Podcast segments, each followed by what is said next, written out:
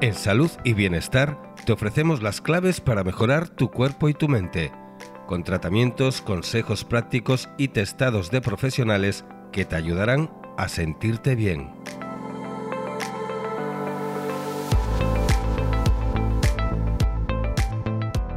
Bienvenidos a Salud y Bienestar. Nos acompaña el doctor Pablo Rosado, especialista en cirugía maxilofacial y cirugía plástica facial.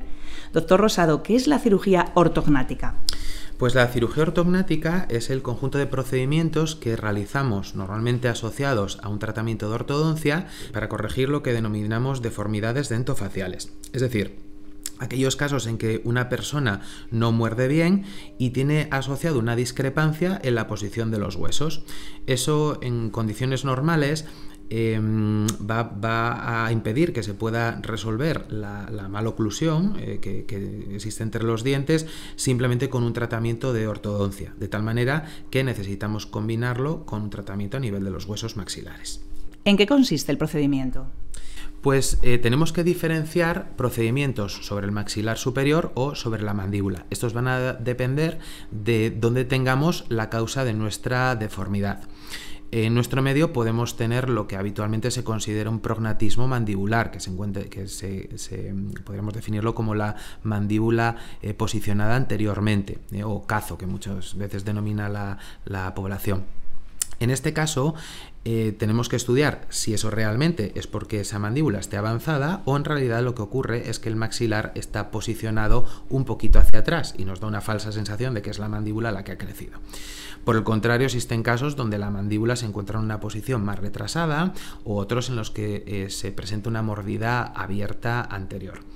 Eh, normalmente los procedimientos mm, se, van a realizar con anestesia general, dormidos, y el paciente evidentemente no se va a enterar de nada.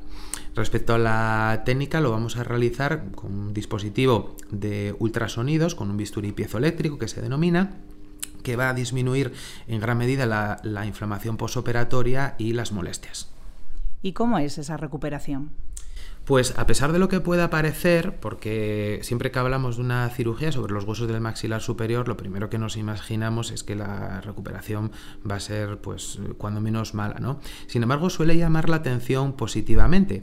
Eh, realmente ha cambiado mucho el, posoperatorio en los últimos años. Antiguamente, eh, pues eh, siempre dejábamos la boca cerrada con una serie de gomas o incluso de alambres durante prácticamente un mes o más.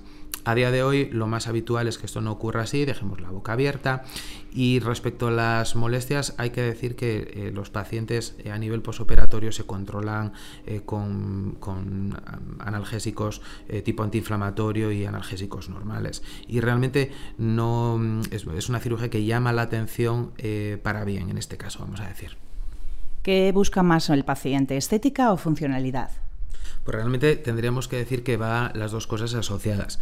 Eh, evidentemente nos va a, posibilitar que el paciente muerda bien, que pueda digerir mejor los alimentos, que sus dientes no se, no se deterioren eh, con el tiempo al ritmo que se deteriorarían si siguieran presentando la deformidad y luego evidentemente va asociado a un cambio estético importante.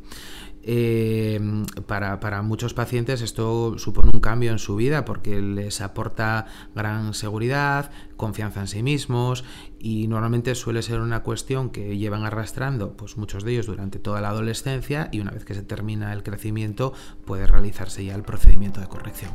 Gracias, doctor. Anunciamos que la clínica del doctor Pablo Rosado se encuentra en el Hospital de Begoña y su web es masilofacialgijón.com. Hasta la próxima cita.